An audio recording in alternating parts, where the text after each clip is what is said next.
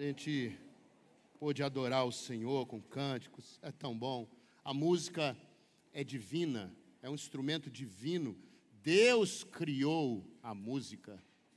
É, não só para que a nossa alma fosse tocada, mas também para nos ensinar, porque através do canto a gente memoriza, a gente grava, né, os preceitos do Senhor, quem Ele é, Sua vontade. Por isso que é bom e maravilhoso cantar a palavra. Eu gosto muito dos louvores que canta a palavra, porque vai fazendo com que a gente grave ela. E é tão didático mesmo, tão importante, que o próprio Senhor chegou para Moisés e diz: Moisés ensina um novo cântico para esse povo. Porque através do cântico, o povo ia memorizando a vontade, as leis do Senhor. E é isso que a gente precisa, irmão, conhecer a Deus. Boa noite, a paz do Senhor a todos vocês, aos que estão em casa. Mais uma vez eu quero é, declarar a minha alegria de poder estar ministrando mais uma vez nesse altar e para cada um de vocês, para os que estão em casa. É maravilhoso poder ser é, um, um veículo de Deus, ajudador, cooperador de Deus é o que somos, porque a obra é dele. Nós não estamos podendo nenhum, nenhum, nenhum. Deus é que tem o poder e a palavra dele é poderosa. E o espírito dele é o único que pode convencer você de alguma coisa.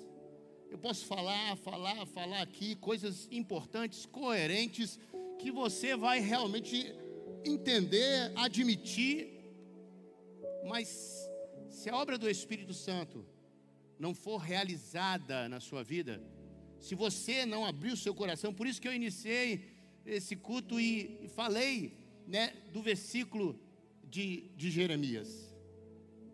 Isso só vai acontecer quando você tiver uma disposição real. Deus se deixa conhecer, Deus se revela para aquele que busca Ele verdadeiramente. Deus sonda o coração, Ele sabe se você quer ou não quer, Ele sabe a sua intenção, Ele conhece tudo. E quando a gente tem a intenção certa, quando a gente vem com o coração correto diante de Deus, a palavra do Senhor diz que Ele não resiste, é um coração quebrantado, contrito, Ele se revela. E a minha expectativa é que você, que entrou aqui nesse lugar, possa rece receber algo especial de Deus, uma revelação, algo poderoso que transforme a sua vida. Os que já tiveram uma experiência né, com o Senhor, de conhecê-lo, de sua revelação, que você seja edificado pela palavra para permanecer na fé. Você, você que está em casa, você crê no Senhor Jesus e tem buscado viver pela palavra, que essa ministração possa ajudar você a permanecer firme, te motivar, te incentivar a permanecer firme na fé. Amém? Glória a Deus. Eu queria que você abrisse sua Bíblia no livro de 1 Samuel. 1 Samuel no capítulo 13. Glória a Deus. É, o Vitor me avisou que tinha umas pessoas que estavam em pé lá atrás. Você tem muitas cadeiras do lado de cá aqui na frente, aqui também do lado de cá tem. Né? Não precisa ficar apertado aí atrás, ou quem está em pé pode vir aqui para frente. Tem lugar aqui. É, domingo passado, eu ministrei uma palavra.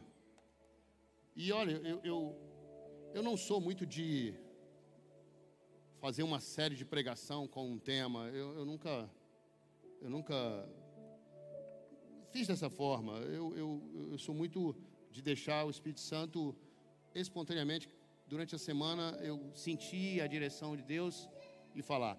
E muitas vezes Deus permanece num tema, permanece em algo porque Deus está falando e quer falar e precisa que você esteja atento ao que Ele está ministrando. E eu ministrei no domingo passado, e se você estava aqui e lembra, obrigado Zé.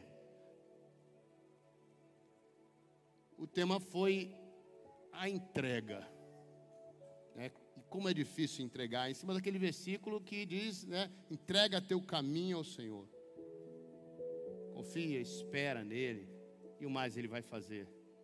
E o entregar é algo difícil. A gente trouxe aqui alguns pontos que a gente pôde refletir de como nós somos difíceis de entregar alguma coisa. A gente quer estar no governo de domínio. A gente quer ter nas nossas mãos o governo de todas as coisas. Da nossa vida e, se puder, até da vida do outro. A gente quer governar. A gente é assim.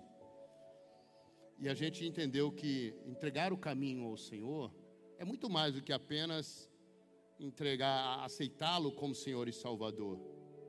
Entregar o caminho é você verdadeiramente deixar o governo da sua vida nas mãos de Deus, segundo a vontade dele. Então é muito mais. E uma coisa que eu comentei no domingo passado é que a gente quer o Salvador, aquele que nos salve, mas a gente não quer o Senhor, aquele que vai estabelecer a forma que devemos caminhar. Ou seja, é Ele que dita como deve ser e não nós. Isso a gente não quer, irmão. E hoje, eu creio que isso, essa palavra complementa, ajuda a gente a, a entender verdadeiramente o que é entregar a vida a Jesus, o nosso caminho ao Senhor, é o que é verdadeiramente deixar Deus no controle. Porque o tema nessa noite é Deus no controle das nossas vidas. E eu, eu não sei se você, a maioria daqui, tanto homem como mulher, já é, é motorista, dirige.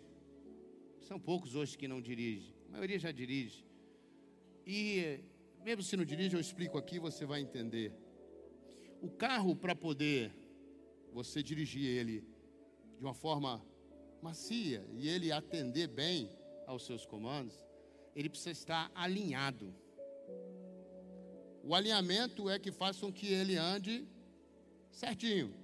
Porque se você ele não estiver alinhado, se você soltar o volante, ele vai um, ir para um lado ou para o outro. Isso se chama alinhamento, ou falta de alinhamento. O pessoal confunde também com balanceamento. Balancear é a trepidação. Quando você está no volante e o volante fica trepidando, é a roda que precisa de balancear. A pessoa bota um chumbo na roda para ela ficar rodando perfeitamente sem tremer. Porque ela deve estar amassada, alguma coisa. Então você anda com o carro sem tremer e sem puxar para o lado. Ele está alinhado e balanceado. A nossa vida precisa estar alinhada e balanceada, irmão. A gente não pode viver nesse, nesses dilemas da vida, para lá e para cá, balançando de um lado para o outro, nem andar e pendendo para um lado ou para o outro. E só há um que pode, na nossa vida, fazer com que ela esteja alinhada e balanceada. Essa, é, esse é Deus. Só Deus pode fazer isso com a gente. Ter a nossa vida dentro de um, de um, de um caminho onde, se você soltar o volante, ele vai certinho. E não vai ficar trepidando, irmão. Você vai sentir suave e vai. É entregar o caminho ao Senhor. É deixar Deus no controle da nossa vida, verdadeiramente. E a minha oração nessa noite, eu vou orar aqui agora, antes de começar a ministrar, é que você entenda isso e você entregue mesmo o teu caminho, o governo dela, a, a direção nas mãos do Senhor, para que Ele possa te conduzir pelo melhor caminho, pelo caminho nessa terra que vai ser, ó, igual aquele asfalto, a gente chama de tapete. E o asfalto está igual um tapete, isso. E também te leve para um lugar, para um destino, para a eternidade com Ele. Feche seus olhos mais uma vez. Pai amado, eu quero orar agora, porque, como eu disse, não tem argumentação certa, não tem nada que eu possa fazer para convencer cada um de que esse é o melhor caminho. É o melhor para a nossa vida, entregar o caminho, entregar o governo, a direção das nossas vidas nas tuas mãos, em tudo.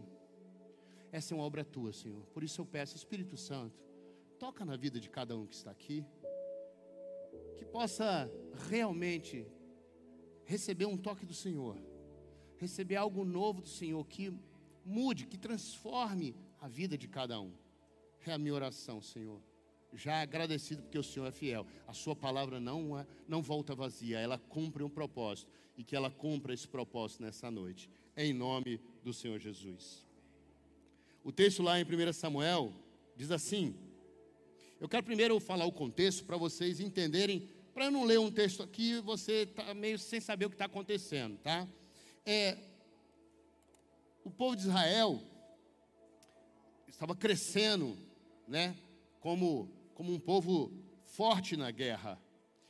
O, o rei era Saul, foi o rei antes de Davi. E o profeta Samuel era o profeta que é, caminhava junto com Saul, dando as direções que vinham da parte de, de Deus. Então eles não tomavam nenhuma decisão, não iam para a guerra, não faziam nada. Se Deus não, não, não dissesse vai, ou fica, ou faz isso, ou faz aquilo. E dentro do processo de busca a Deus e ouvir a Deus naquele tempo, existiam os sacrifícios, existia né, o culto para poder receber de Deus a direção. Então, o rei não podia e não deveria fazer nada sem o profeta ouvir da parte de Deus o que era para fazer.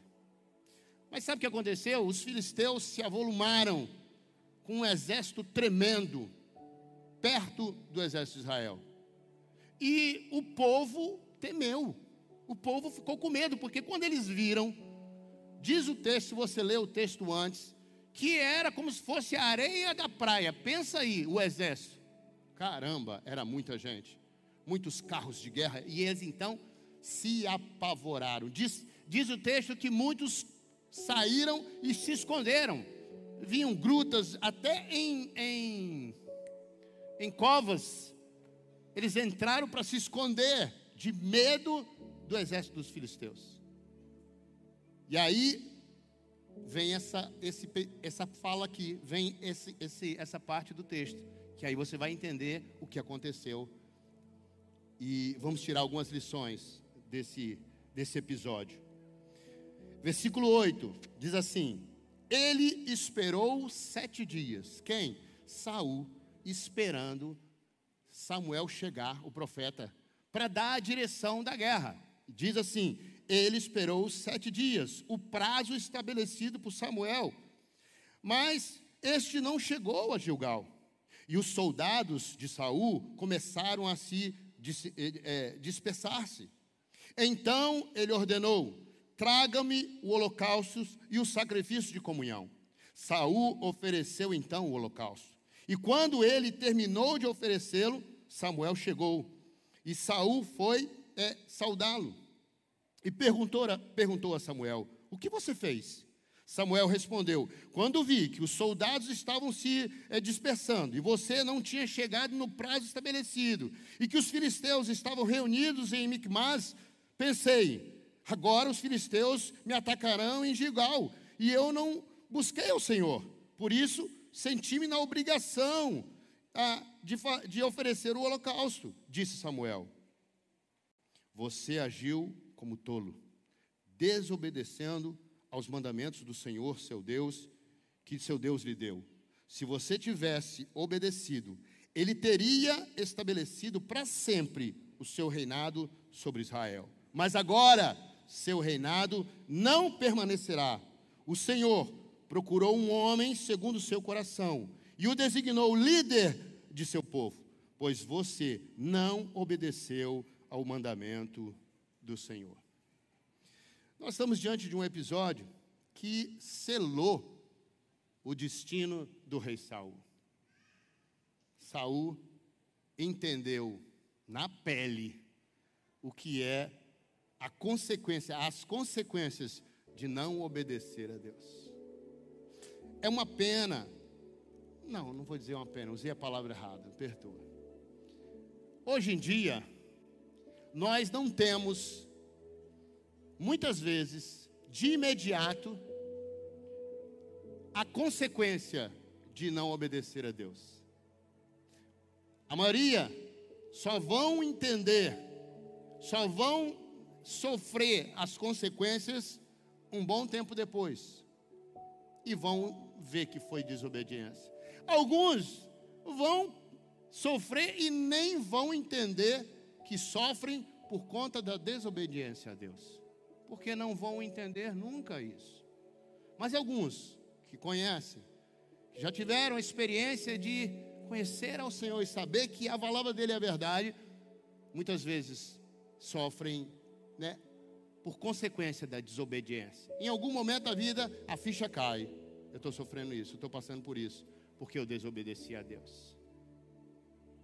Mas eu queria ir nesse texto aqui com você, para ir vendo alguns pontos que são importantíssimos para nós hoje. Esse episódio de, de, de Saul está aqui com um propósito, irmão: ensinar a mim e a você. Deus fez com que ficasse registrado para que eu e você, hoje e em qualquer momento, a gente possa entender, aprender, conhecer quem é o nosso Deus.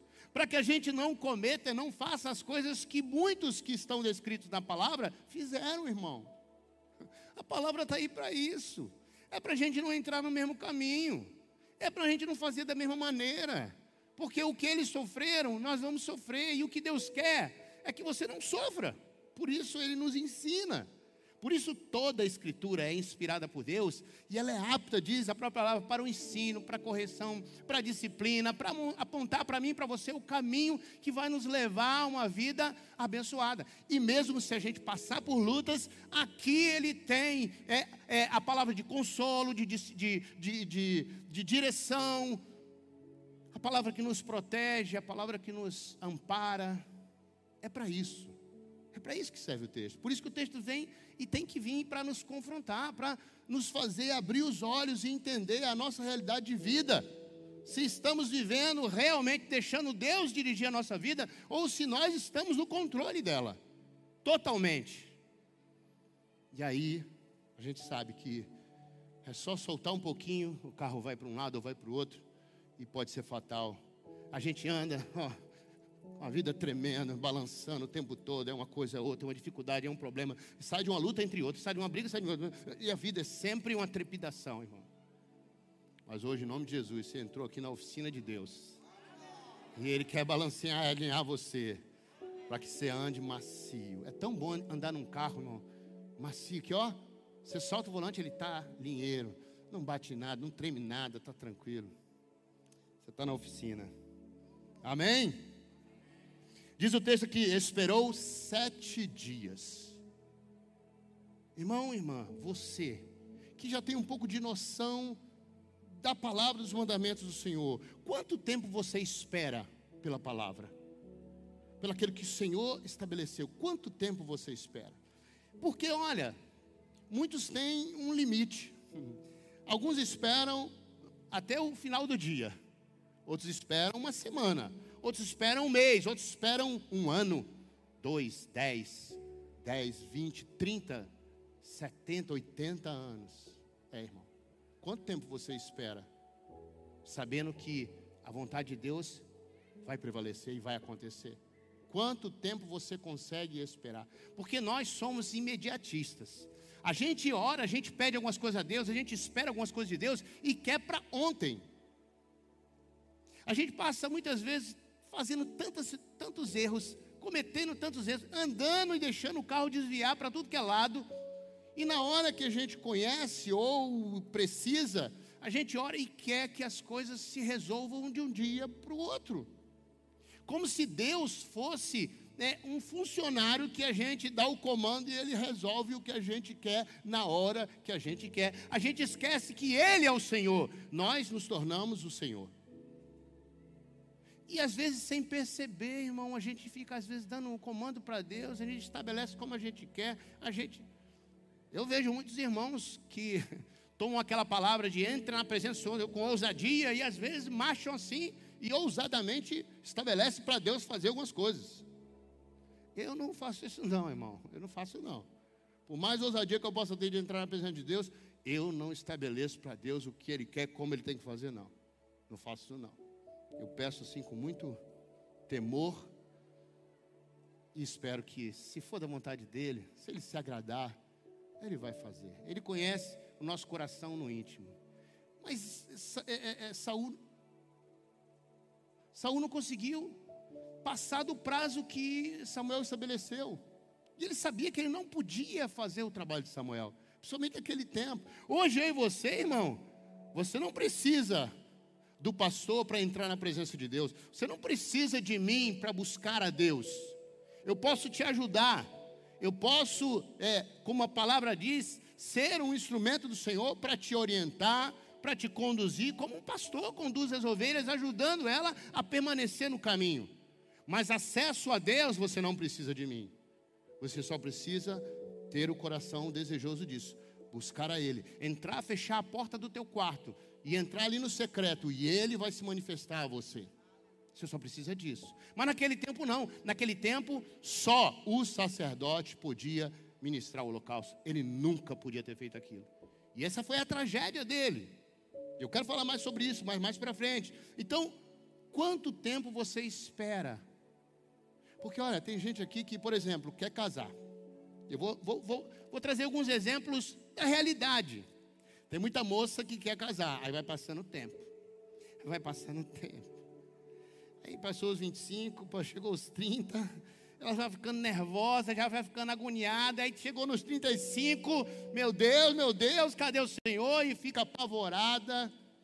Eu digo as meninas porque os rapazes é menos. A maioria deles casa fácil, porque o que tem de moça querendo casar, há uma, há uma escassez de homem querendo casar. Mas moça querendo casar, meu Deus, tem uma fila aí quilométrica. Os rapazes aqui não tem, irmão. Não tem. Porque as moças hoje que conhecem a palavra e tudo mais, não casam com qualquer um também. E aí ficam esperando, esperando, esperando e não vem. Aí, irmão, muitas vezes querem dar uma ajuda para Deus, querem dar um jeitinho. Tem umas que eu já vi, vai buscar lá fora, busca, traz o cara cá para dentro, faz, um jeito aqui para ele converter, depois de ele converter, aí ele vai e começa um relacionamento para poder casar. É, a coisa está desse jeito. Vai lá fora atrás, porque os que estão dentro às vezes não estão, né, não estão montando serviço, as meninas estão apelando. Mas tem umas também que a Bíblia diz assim: não, não pode, não é. Porque você já sabe o que, que Deus estabelece para uma união entre um homem e a mulher, e aí força a barra. Ah, não, eu vou depois ele, ele aceita, ele é tão bonzinho, ele é tão direitinho, olha, ele, ele é quase um crente, é quase um crente. E aí vai e entra. Quanto tempo você consegue esperar? Quanto tempo você suporta esperar em Deus, se Ele tem promessas para você? Olha o que diz aqui, o texto aqui, Isaías 40, 31. Mas aqueles que esperam no Senhor renovam as suas forças voam alto como águia, correm e não ficam exaustos, andam e não se cansam. Aqueles que esperam no Senhor. Esse esperar aqui está envolvendo, irmão, confiar, crer, ter fé. Se eu confio, eu creio, eu tenho fé, a minha, minha espera se torna como está aqui. Essa espera renova. O Senhor me renova cada dia. Ele me faz, ó, voar como águia. Ele me sustenta, por quê? Porque no meio da, no tempo da espera, ela não precisa ser uma tortura. Pode ser um tempo muito tranquilo, se eu confiar no Senhor. Se eu saber que eu tenho que esperar o tempo dele, porque o tempo dele é o melhor. E aí, às vezes, eu quero antecipar, eu quero fazer uma coisa como Saul fez e quebro a cara. Dou o meu jeitinho e fiz. Acabei com tudo aquilo que poderia ser e deveria ser e seria maravilhoso, eu coloquei a mão e estraguei tudo. Quantos de nós já não estragou tudo porque não esperou em Deus? Sabe, conhece, mas não esperou. Aí diz o texto: Saul ofereceu então o holocausto. E isso aqui é a demonstração de alguém que, sinceramente, creio que Saul sabia. Ele sabia que ele não podia fazer isso, que não era normal o rei fazer isso. Mas o texto diz, e a fala de Saul, ele diz assim: E eu não busquei o Senhor. Você demorou, você é, não veio, o povo estava se dissipando, estava indo embora, os filisteus aqui perto, e eu não tinha ainda é, é, cultuado ou, ou entregue o holocausto ao Senhor. Aí ele foi fazer aquilo que ele sabia que tinha que se fazer. Entenda uma coisa aqui: ele sabia que tinha que fazer o holocausto.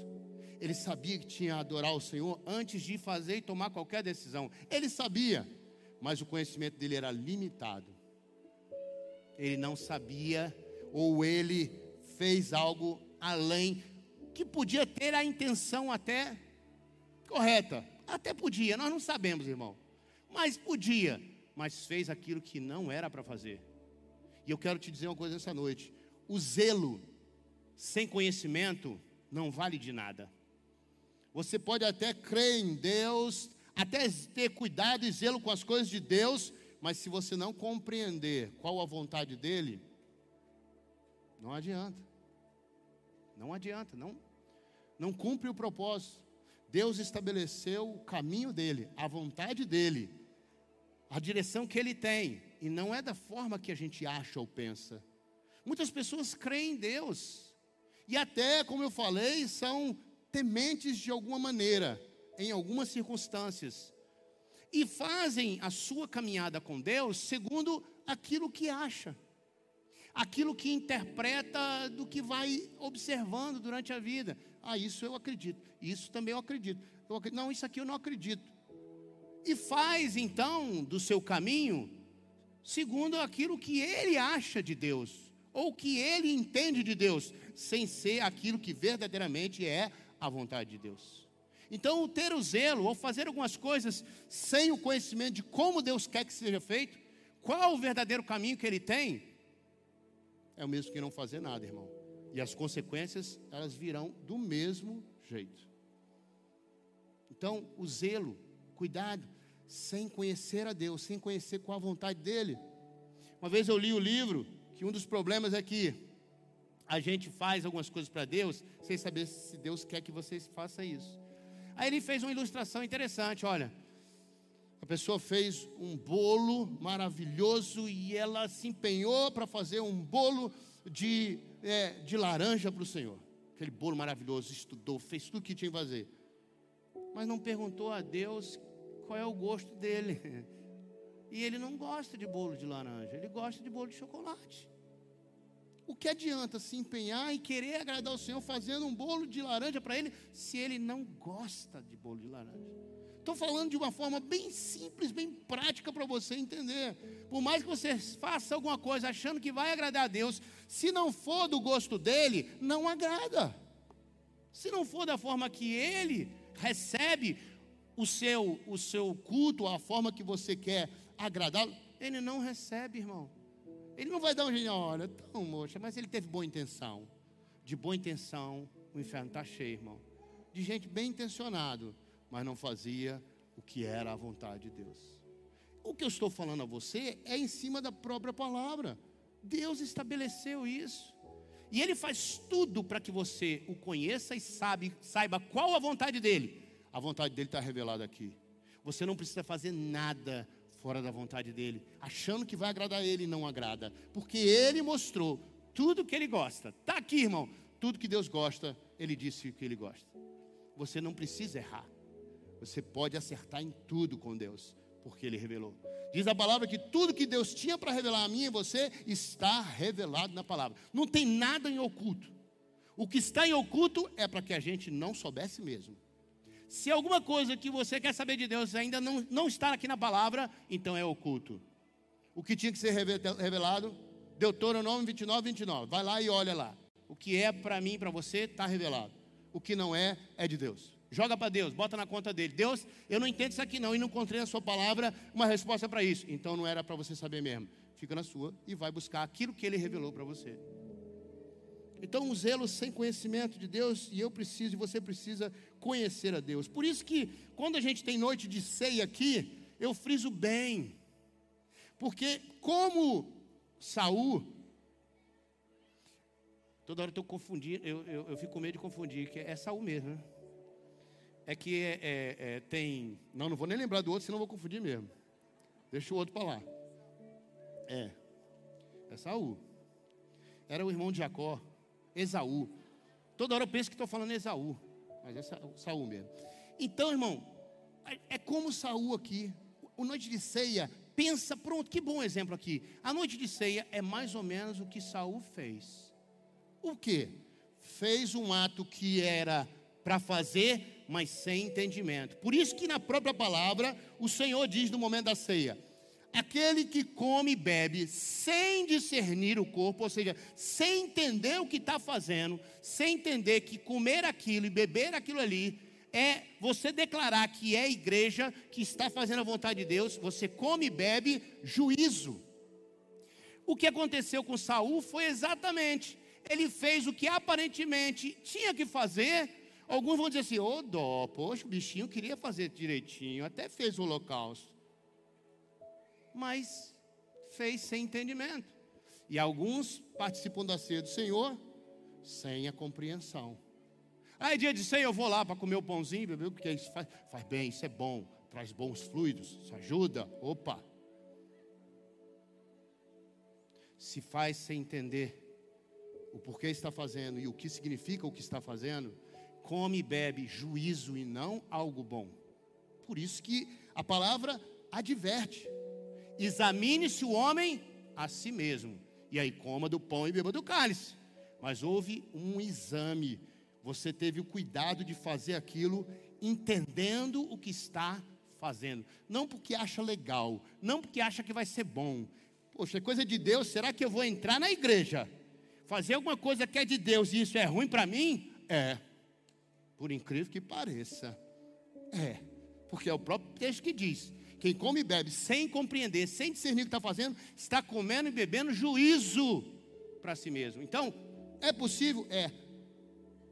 Fazer algo para Deus. Deus não se agrada e a consequência é pior ainda. Por quê? Porque você podia conhecer.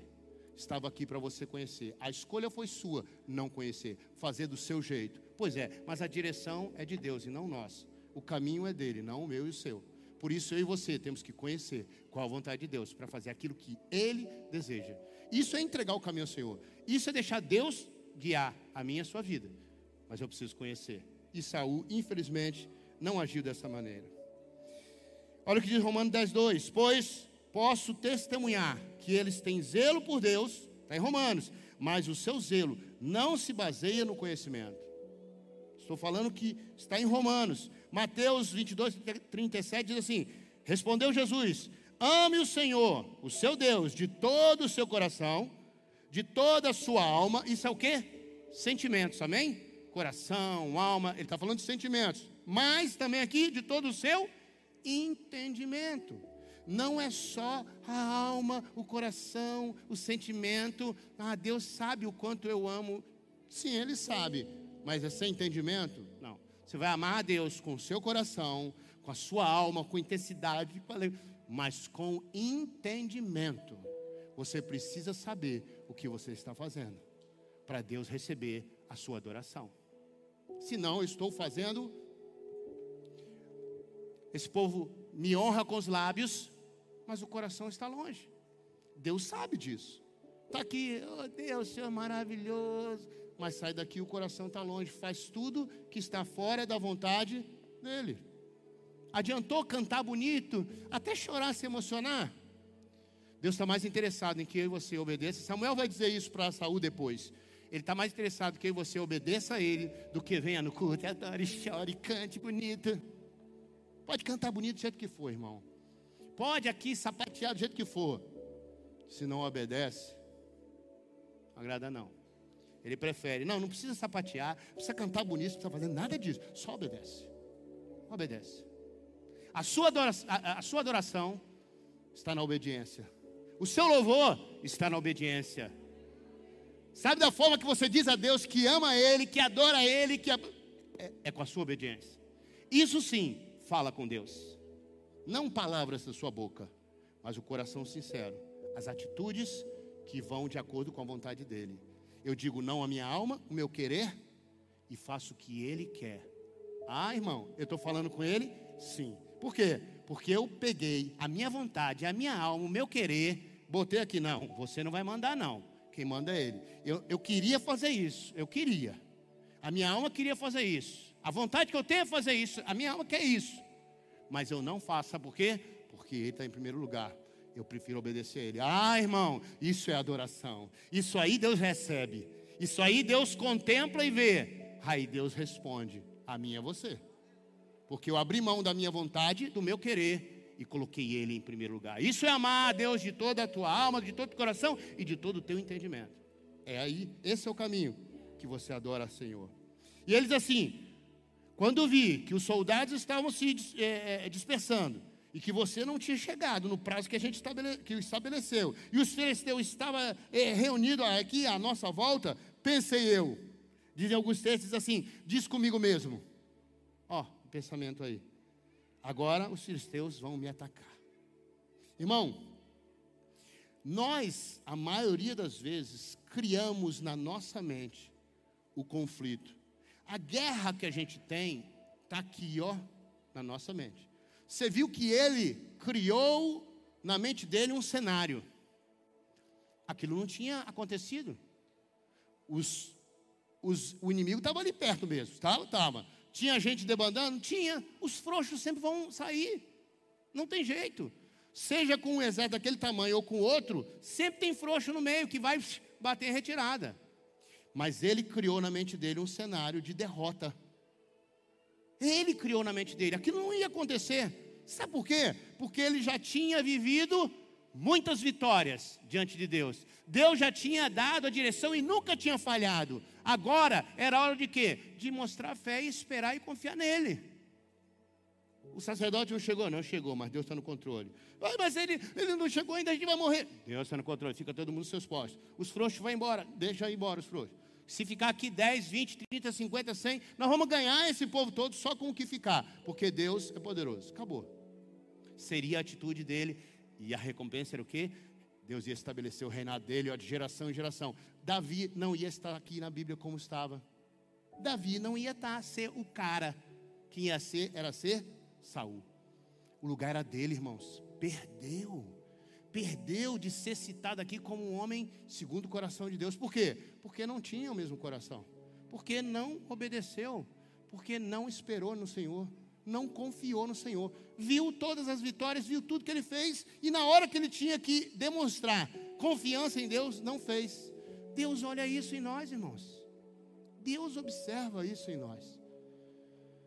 Eu creio que você, como eu, já tivemos tantas vitórias, tantas coisas maravilhosas. A gente não pode duvidar de Deus. Eu me cobro isso. Não pensa que eu não me cobro, não? Quando eu fico vacilando em algumas coisas, quando no dia a dia eu vejo algumas situações e eu, e eu, eu fico assim, meio, será que vai acontecer? Ou querendo tomar algumas atitudes para prevenir, aí eu tenho que, opa, para. Mas Deus sempre cuidou, Deus sempre fez intervenção, por que eu não vou confiar agora? O que mudou? O problema que agora é maior do que o outro, e daí? O Deus é maior do que qualquer problema. É isso que a gente precisa entender e crer e continuar firme. É isso que Deus espera, irmão. Não pensa que eu estou falando aqui do alto da minha. Não, irmão. Eu, eu me encontro muitas vezes nesse dilema. E eu tenho que me policiar para eu não fraquejar. Porque a gente é humano. Essa é a circunstância. Mas se a gente sabe que Deus é poderoso, a gente vai firmar, a hora a gente vai se estabilizar e confiar nele. Eu vou ler alguns versículos para você aqui, ó. Provérbios 3: Confie no Senhor de todo o seu coração e não se apoie nos seus próprios entendimentos. Reconheça o Senhor em todos os seus caminhos e Ele endireitará as suas veredas. Não se apoie no seu conhecimento, não se apoie naquilo que você acha ou pensa. Romanos 12, 2 diz: Não se amoldem ao padrão deste mundo, mas transformem-se pela renovação da sua mente, para que vocês possam ser capazes de experimentar qual seja a boa, perfeita e agradável vontade de Deus. Renovação da mente, você precisa mudar, não pode pensar como o mundo. Filipenses diz assim: não andeis, Filipenses 4, não andeis ansiosos por coisa alguma, mas em tudo, pela oração, súplica e com ações de graças, apresentem seus pedidos a Deus e a paz de Deus, que excede todo entendimento, guardará o seu coração e a sua mente, para que vocês possam caminhar firmes em Cristo Jesus. Então, o conflito está na nossa mente, irmão. Deus está sempre no controle. Eu não posso deixar que esse inimigo na minha mente cresça mais do que é, ele é realmente. É um inimigo? É. As circunstâncias acontecem? Acontecem, é verdade. Mas ele muitas vezes é maior porque nós criamos ele maior na nossa mente. Na verdade, ele não é grande, porque quem é grande é o nosso Deus. Mas a gente faz às vezes um gigante na nossa mente, cria uma confusão cria um cenário e a gente entra por ele. Quantas vezes, irmão? Não sei, você não já se pegou assim, não, irmão? Você tem uma situação, aí você vai ter que resolver, aí você fica pensando, eu vou falar lá com a pessoa isso, não, a pessoa vai fazer isso, e vai com o rapaz, e daqui a pouco a sua mente já criou um cenário, você já brigou com a pessoa, já tem uma história como, né, que eu sempre conto aí, mas eu vou contar de novo, não, senão vai cumpridade demais aqui. Mas a gente cria na mente umas histórias, irmão. Muitas vezes está na sua mente. A pessoa não está pensando nada de você, a pessoa não quer isso, a pessoa não é essa pessoa, mas você criou na sua mente, fez o cenário, criou a historinha e caminha por conta dela. Não é verdade, mas você cria. A gente é bom nisso, irmão. A gente é. Se fosse contratado para ser é, é, é, diretor de, de, de, de cinema, ia criar muitas histórias, porque a gente cria um negócio na mente que é, é assim, é absurdo. Aí diz o texto aqui ainda que a gente leu, por isso senti-me, ele disse, porque você não apareceu, porque o povo estava indo embora, porque estava acontecendo isso, eu me senti, olha o que ele diz, senti-me obrigado, ou em algumas versões, levado pela circunstância, eu tive que oferecer o holocausto. A gente gosta muito de dar desculpa, irmão. Não só a gente cria na mente, como mesmo a gente entendendo que não é, mesmo assim a gente quer dar desculpa dos nossos atos. Nós somos bons para dar desculpa, irmão. É difícil a gente dizer assim, eu errei. Fiz, pisei na bola, me perdoe, desculpe, eu fiz errado. Não, não. Não, a gente nunca quer sair por baixo. Por quê? A gente quer o controle. A gente quer estar sempre no. Então a gente quer sair por cima.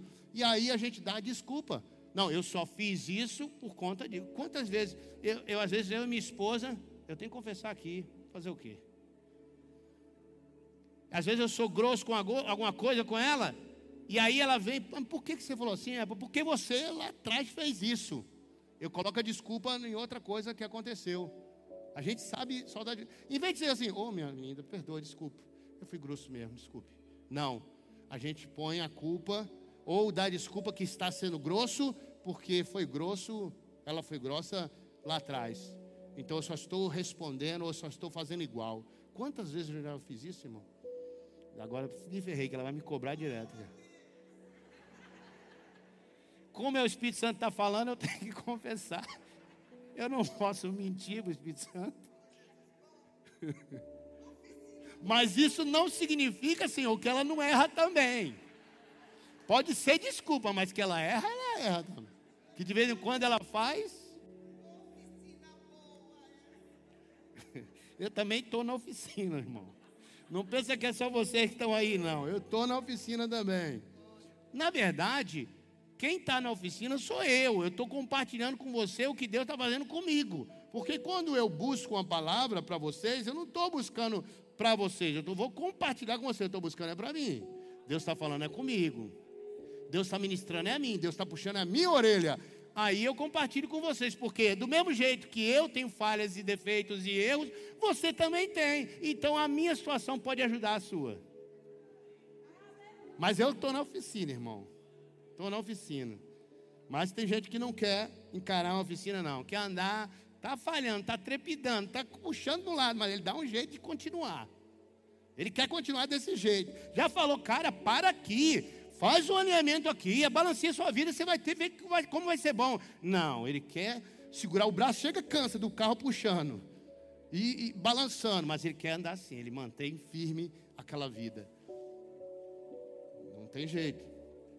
Então, estava falando o que mesmo? Sim. Por isso senti-me obrigado. Irmão, nunca se deixe levar pelas circunstâncias. Ah, eu tenho que fazer isso, porque senão não vai dar vai terminar, a oportunidade é essa. Não, irmão. Não entra nessa ciranda, não. Sai fora disso. Muito menos ceder à pressão né, ou opinião de pessoas. Não vai nessa, não. Porque as pessoas não conhecem o teu Deus. As pessoas não vão te dar o conselho ou trazer sobre você o caminho que deve andar, não. Vai trazer a opinião dela.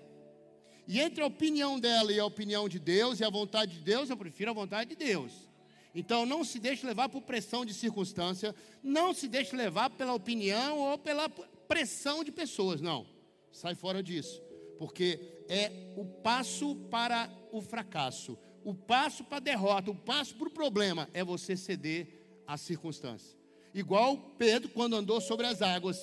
Jesus estava lá, posso, posso ir ter com o Senhor por sobre as águas? Senhor, pode, venha, Pedro. Ele desceu do barco e começou a andar por sobre as águas. O texto diz que o mar estava batendo, ele olhou para os lados, olhou para a circunstância, tirou o olhar de Cristo. O que, que aconteceu? Começou a afundar. Então não tira o olhar de Cristo, que você vai poder andar sobre as águas, irmão. Agora não tira o olhar de Cristo. Agora, se você se deixar levar pela circunstância volta, você vai afundar. É certo que você vai afundar. Olha o que diz esse texto aqui. Atos 5, 29.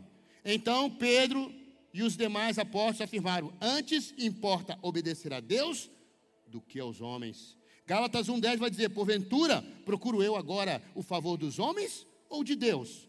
Ou procuro agradar aos homens? Se agradasse ainda a homens, não seria servo de Cristo. Então você não está aqui para agradar a homem, não está aqui para agradar ninguém. Importa é agradar a Deus. Se os amigos que você, talvez você é novo convertido, vem aquela pressão da galera, da turma que saía, que fazia isso ou aquilo, e você diz: Não, não estou mais nessa pegada, não, essa vibe já não é mais minha, ih, careta, né? fica em cima, fica ó. Se você ceder, se você se deixar levar pela conversa, você vai voltar pelas mesmas práticas, vai afundar. Por quê? Porque esses que falam não conhecem o Deus que você conheceu não tiveram a experiência que você teve. Saul teve experiências com Deus e não deveria ter vacilado. Ele é um exemplo para nós, que a gente não pode vacilar, a gente precisa ficar firme na, na vontade e no propósito dele. Aí o texto ainda já está terminando. Vocês, diz o texto aqui, você é, agiu como tolo, disse Samuel para ele. Você agiu como tolo, desobedecendo. Se, olha o se, irmão. Olha o danado. Danado não, porque danado é endiabrado, é endemoniado. Olha o abençoado do si. Você sabia isso? O que é danado? Porque a gente, é menino danado, você chama seu filho de danado? Não chama, não. Danado é uma palavra que é, expressa é, endiabrado, endemoniado. Então, quando você chama seu filho de danado, você está chamando ele de endemoniado. Então, não chama. Então, um abençoado si aqui. E ele diz: você agiu como tolo, desobedecendo. Se você tivesse obedecido, ah, se você obedecer, se você obedecer a Deus, caramba. O exemplo de, de aqui é muito bom. A consequência é muito séria, irmão. Às vezes você não vê na hora, mas às vezes a consequência vai ser. Eu não falei do casamento das meninas? Pô, pois é não esperou, casou com um cara que foi um, martírio, a luta para a vida toda, viveu ou vive a vida toda comendo um dobrado, não sendo feliz, não sendo plena, por quê? Porque sabia qual era a vontade de Deus e fez aquilo que não deveria fazer, sofre as consequências e vai passar uma vida sofrendo as consequências daquilo. Ah, só separar. Pois é. Aí, vai, aí um erro vai chamando outro ainda maior e outro maior, porque aí se separa. Aí se se separar, vai ficar com outro e aí vai começar a coisa ficar pior, irmão. Aí o buraco, um abismo vai chamando o outro. É melhor ficar com ele, viu? E orar para Deus para um dia ele converter. Mas fica aí, fica quieto. Já fez a besteira? Agora fica até o final, aguentando. Porque não era para ir por esse caminho, mas você decidiu ir você entrou por ele. Esse é um dos maiores problemas que a gente vive. Efésios, vou ler esses dois textos e a gente vai caminhar para o final. Efésios 5, 6 diz: Ninguém os engane com palavras tolas, pois é por causa dessas coisas que a ira de Deus, se, é, de Deus vem sobre os que vivem na desobediência. Então, não se deixe levar por palavras tolas, porque Deus se ira quando você sabe a vontade e se deixa levar pela tolice, e aí desobedece a ele. 1 Samuel 15 diz assim: Samuel, porém, olha aí o texto aqui, ó. Respondeu, para quem? Para Saul. Acaso tem o Senhor tanto prazer em holocaustos, em sacrifícios, quanto é, ele tem que você obedeça a sua palavra? A obediência é melhor do que o sacrificar. Sacrificar é prestar culto. E a sua submissão é melhor do que a gordura de carneiros, pois a rebeldia, presta atenção, rebeldia é você saber a vontade de Deus e fazer a sua. Isso é rebeldia, irmão. Rebeldia é quando você sabe, ah, mas eu não sou crente, problema é seu. Você não é crente, mas sabe que a vontade de Deus é aquela. Se você faz, você está em rebeldia diante de Deus.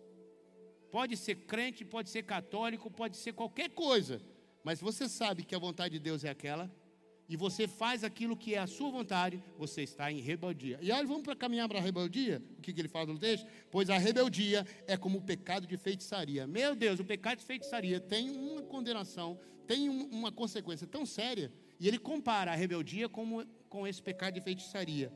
É como pecado de feitiçaria. E arrogância, como o mal da idolatria. Assim como você rejeitou a palavra do Senhor, ele o rejeitou como rei as consequências.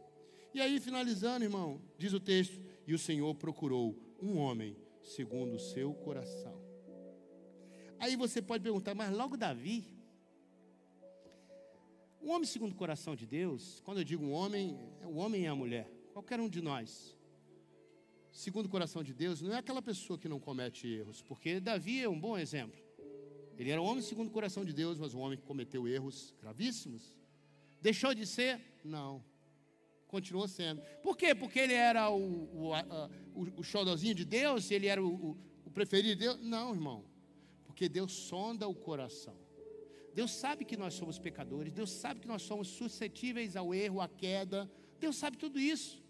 Não é disso que, que Deus está falando, ou não é, é dessa circunstância que ele observa. Ele observa é que mesmo diante de qualquer erro seu, de qualquer circunstância e queda, haja da sua parte uma sinceridade diante dele. Eu vou te citar por que Davi era um homem segundo o coração é, do Senhor.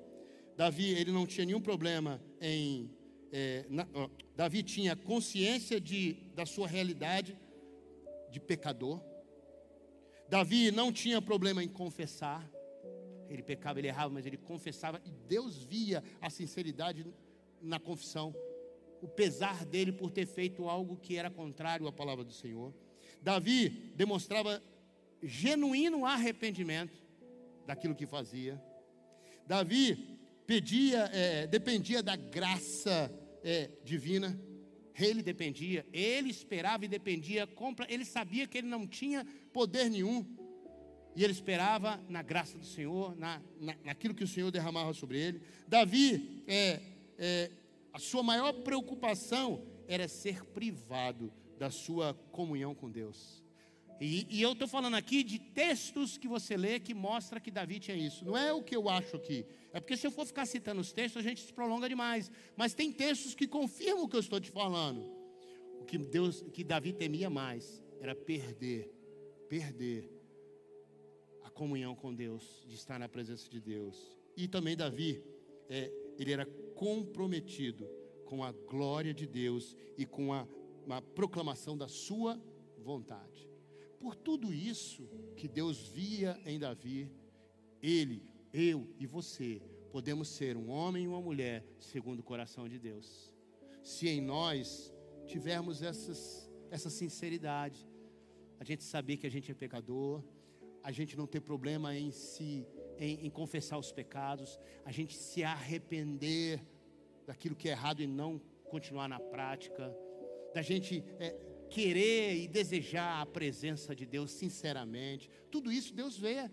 Se você veio essa noite aqui, a esse lugar, e o seu coração tem o desejo de buscar Ele mesmo, ou se você está aqui, já e aí, poxa, já está no horário, estou doido que ele acabe logo. Eu posso falar qualquer coisa para uma pessoa que não veio com o desejo de adorar a Deus com o coração sincero, porque nada de que qualquer um fale vai convencer. Sabe por quê? Porque Deus ele se opõe ao soberbo. Deus se opõe àquele que tem o coração fechado. Por isso ele diz na sua palavra em vários momentos: se ouvires a voz do Senhor, não endureça o seu coração.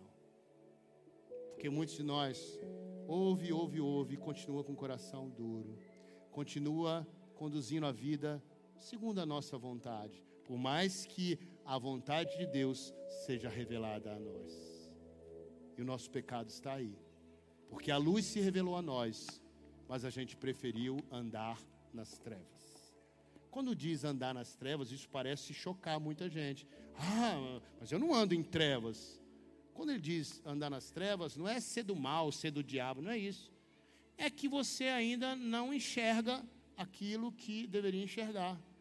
Está no escuro. Escuro é trevas.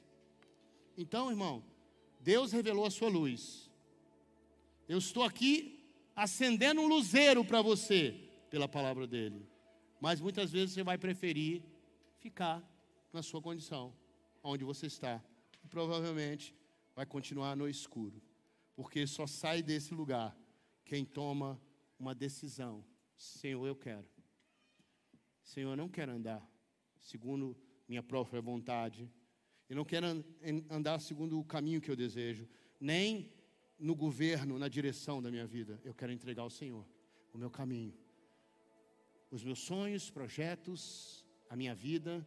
Eu quero entregar a direção da minha vida nas Suas mãos, Senhor. Para que o Espírito de Deus, o Espírito de Deus, venha sobre nós para nos conduzir. Nós temos um aqui na igreja um grupo, deveria ser de motociclista, irmão. Deveria, mas não é. É um, um clube de culinária, de fofoquinha, de meme, de andar de moto é, é a coisa que menos se faz nesse grupo. E é o grupo da igreja, GPS. E o que é GPS? O que é GPS? GPS, você sabe no carro, né? Você liga para. Só que para nós, GPS é guiados pelo Senhor. Foi isso, por isso que a gente botou esse, essa sigla. Não para andar pelo GPS do mundo, mas guiado pelo Espírito Santo. E a palavra de Deus diz que aquele que é guiado pelo Espírito Santo, esse é filho de Deus. Porque os filhos de Deus, os filhos,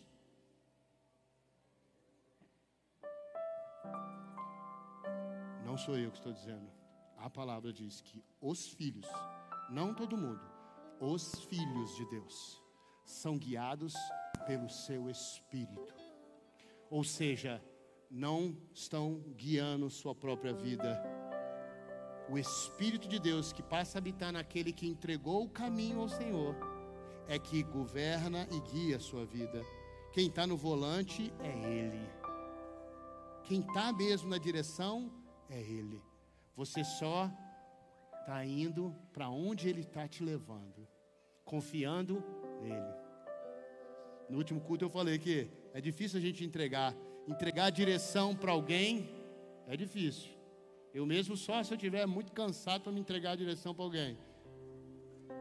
Mas olha, o que você precisa entender que se é ele que está na direção, no comando, pode entregar e dormir, irmão. Pode, ó, soltar, dormir. Essa mulher que eu tenho, ela acha que está diante, está andando com Deus, porque quando está comigo, porque eu entro no carro, começo a dirigir, ela dorme. Ah, nem aí, confia confia. Mas com Deus, comigo não, porque de vez em quando acontece problema, né? Esses dias você confiou demais e pum, batemos o carro. Só foi uma vez, né, amor? E nunca mais, em nome de Jesus. Mas eu podia dar desculpa aqui, irmão. A gente gosta de dar desculpa. Eu tenho um monte de desculpa para eu ter batido o carro. Ainda mais para né, quem bate carro quer dar desculpa que não foi culpado. Mas no fundo, no fundo, claro que eu tive culpa. Se eu tivesse realmente respeitando tudo aquilo que a lei manda, eu não tinha batido. Eu estaria é, com mais distância do carro do Vitor e muitas coisas. Mas, quando ele, ele, não eu, ele, está na direção da sua vida, irmão, pode cochilar, pode dormir, pode soltar, sabendo que ele vai te levar para o melhor caminho, para o único caminho que a gente tem para poder chegar no lugar que eu e você queremos chegar, que é na eternidade. Eu sei que você quer viver eternamente. Você até vive nessa terra como se fosse viver eternamente. Por que, que muitas vezes a gente não pensa na morte? Né? Não é, ixi, eu não quero pensar nessas coisas. Não, irmão. A Bíblia diz que Deus plantou no seu coração, em você, uma semente da eternidade. Por quê? Porque você foi feito para ser eterno mesmo. É verdade. Deus colocou isso. Por isso que a gente acha que vai acontecer com todo mundo, não com a gente. Porque a gente acha que não tem problema não. Por isso que Deus disse que melhor é, é ir num, numa casa de luto do que na casa de festa. Ou seja, é melhor ir num velório do que ir para uma festa. Pode um negócio desse? É, mas Deus disse que é, sabe por quê? No velório, você se depara com o seu futuro, com o seu destino. No velório, você olha para o caixão e vê o cara deitado lá. E aí você para para pensar: um dia eu vou estar nisso aí. Claro que vai. Na festa você pensa disso, na balada. Olha o gatinho ali. Você pensa em Deus? Você pensa na eternidade? Você pensa em alguma coisa disso? Que nada, rapaz. Você quer divertir, quer curtir a vida. No balanço da vida. Mas no enterro, por mais que você seja. Está lá, o defunto está na sua frente. E o texto bíblico diz: e os vivos, não o morto. O morto acabou. Morreu, morreu. É uma vez só que morre. Não cai nessa ladainha de que é, vai reencarnar. Essa palavra que é a palavra de Deus, diz que não tem isso não. O homem só vai morrer uma vez, vindo após isso o juízo, diz a palavra. É agora. O que você tem que fazer agora. Não vai ficar reencarnando, reencarnando, para se aperfeiçoar. Isso não existe. Por quê? Senão o sacrifício de, de, de Jesus foi em vão.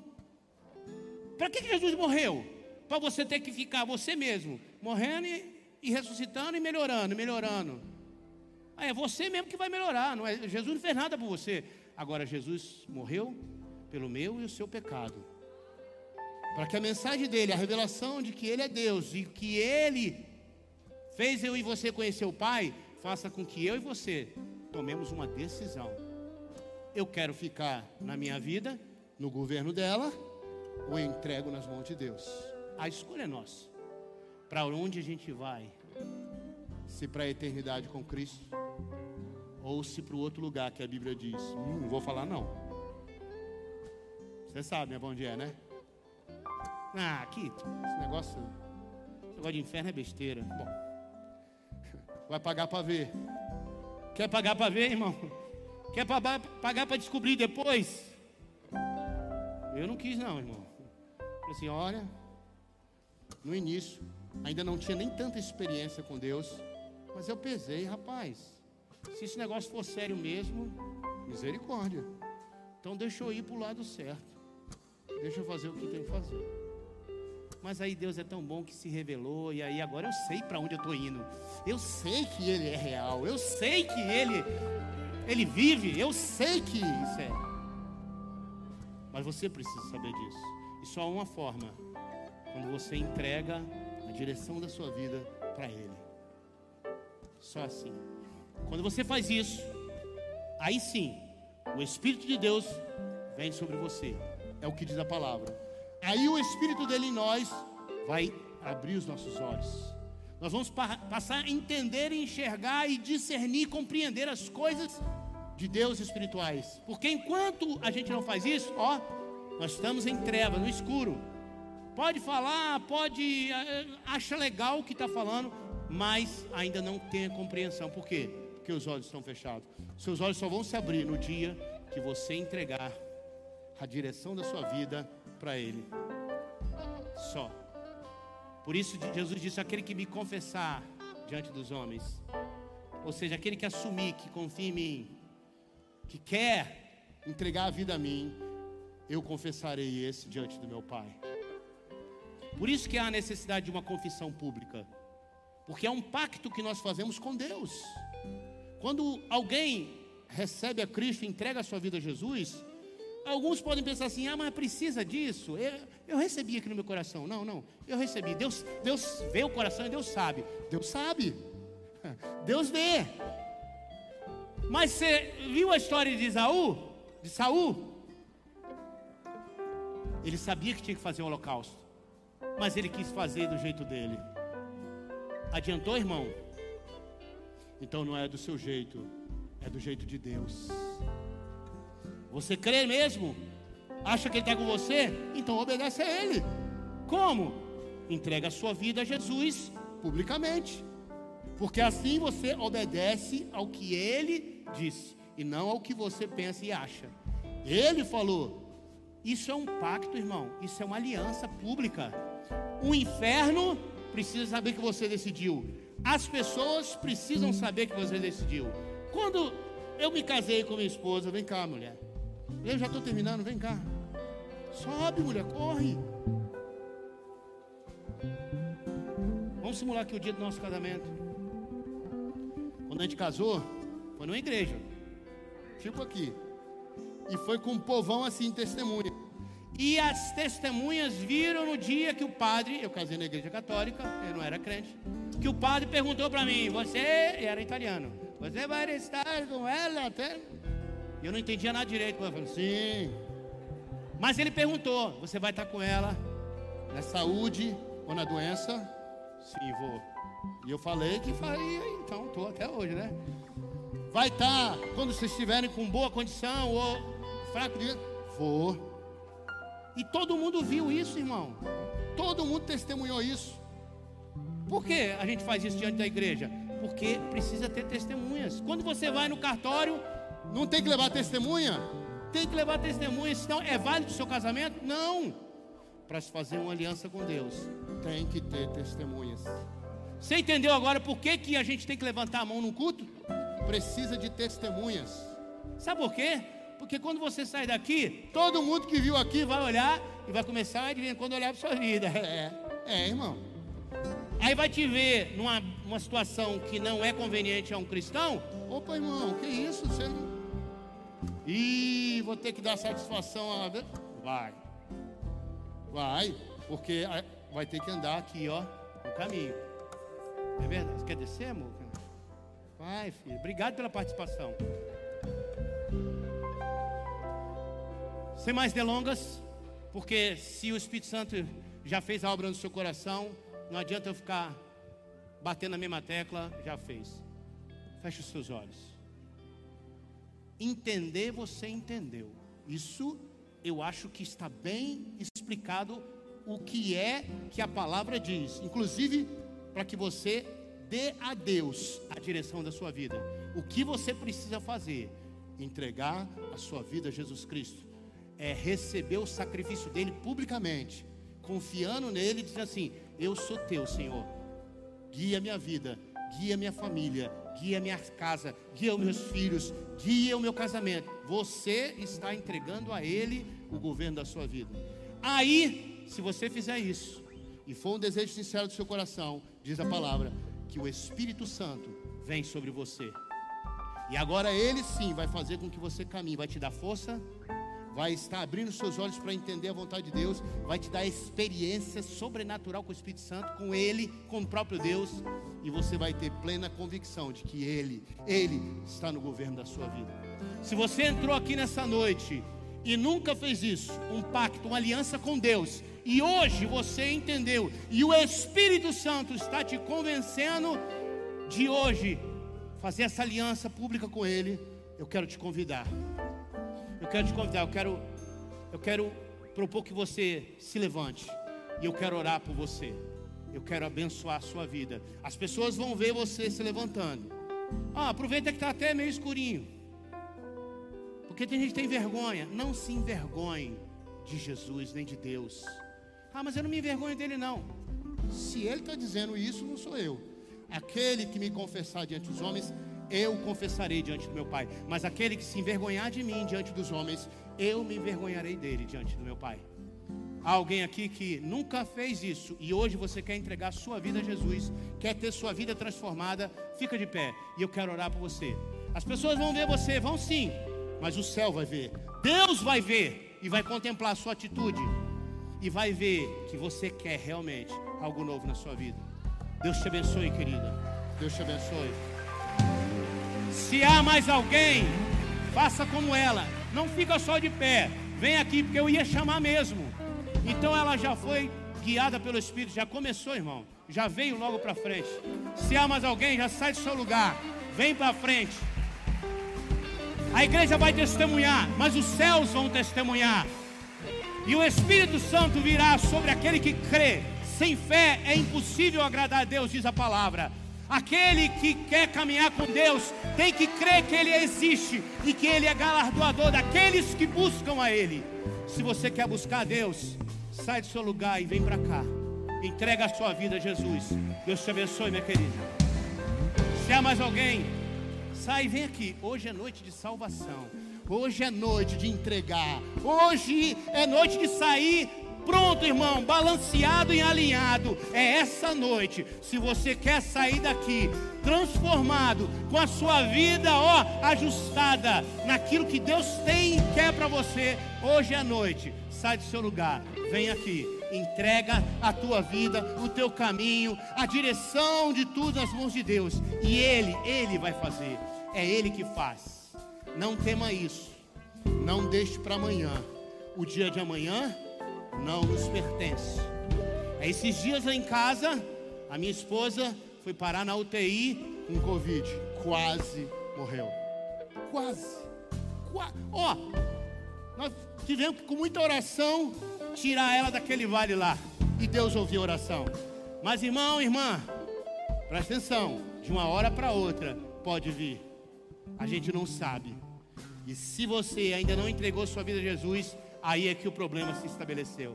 Ela, irmão, se tivesse morrido, ia estar com Cristo, tranquila. Isso a gente ia sofrer, mas ia estar. E você que nunca entregou sua vida a Jesus, para onde você vai se morrer amanhã? Pensa nisso. E sai do seu lugar e vem aqui. Entrega a sua vida a Jesus. Garanta a sua ida para o céu. É. Porque se você obedecer à vontade dele, ele é fiel para te honrar e te abençoar. Há mais alguém? Eu vou orar por esses. Se há mais alguém, sai do seu lugar.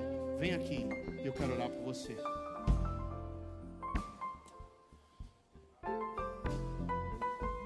Quem aqui entregou a vida a Jesus? Foi o rapaz, essa moça e você. Glória a Deus. Eu queria que ficasse a igreja de pé. A oportunidade de você sair e vir aqui agora ainda. Antes de eu começar a orar, tenha, tenha força, busca força. Fala com alguém do lado. Eu estou querendo muito ir, mas me leva lá, vamos comigo. Não tem problema. Não tem problema, porque existem barreiras mesmo. O mundo espiritual maligno está impedindo. Sabe como é que ele está impedindo? Vou te dizer. Está jogando na mente as setas. As setas são as, os questionamentos. Não, mas não precisa. Não, e isso, não, e aquilo, não, não é a hora. Eu, eu ainda vou fazer isso. Não, eu vou fazer isso. Agora não. Eu, eu, eu vou me ajeitar. Sabe o que é isso aí? É as setas. É a argumentação de Saul. Poxa, o senhor não chegou. O exército estava aí. O pessoal estava indo embora. Ó, a gente é bom de dar desculpa. Hoje não é dia de desculpa. Hoje é dia de fazer uma aliança com Deus. Há mais alguém? Vem aqui, eu quero orar pela sua vida. quero que você tenha uma experiência de transformação. Estenda as suas mãos aqui para frente. Você que é crente do Senhor Jesus. Pai, eu quero apresentar ao Senhor essas vidas que hoje o Senhor tocou. O Senhor mudou a mente, mudou o coração. Deus te abençoe também, meu filho. Eu quero abençoar e eu quero orar por cada um desses. Pai, em nome de Jesus, o Senhor que contempla o coração, olha para o coração deles. Olha, Deus, e veja o desejo real que eles têm de buscar a tua vontade. Pai, eu sei que não é fácil, é difícil no mundo que vivemos, mas Senhor, honra a decisão deles, ajuda, Espírito Santo, vem agora e habita no coração de cada um deles, na vida de cada um deles, como diz a tua palavra, que eles possam ser tomados pelo teu espírito e passem agora a enxergar aquilo que não via, porque o teu espírito é que mostra, discerne, ensina. Então vem, Pai, vem com o teu Espírito Santo, Pai. Escreve o nome deles agora no livro da vida que está diante do Senhor, diz a tua palavra. Eu profetizo e declaro a salvação sobre a vida deles. E eu quero anular agora aqui na autoridade do nome de Jesus tudo que ficou para trás, porque a tua palavra diz que aqueles que estão em Cristo estão em Cristo, são nova criatura, as coisas velhas passaram, eis que tudo se faz novo. Dá uma vida nova para eles, agora diante da, da tua vontade, com os olhos abertos, Senhor. Guia, dirige a vida de cada um deles. Abençoa, Senhor as circunstâncias que eles estão vivendo hoje, que o Senhor coloque a tua mão e traga a paz, traga a direção, traga o conserto, a transformação. É a oração que eu faço, abençoando e declarando a salvação da vida deles no céu, em nome de Jesus. E a igreja que está aqui, crê, diga amém. Deus abençoe vocês, Deus abençoe a atitude de vocês, que o Espírito Santo possa fortalecer vocês, tá bom? Glória a Deus, glórias ao Senhor.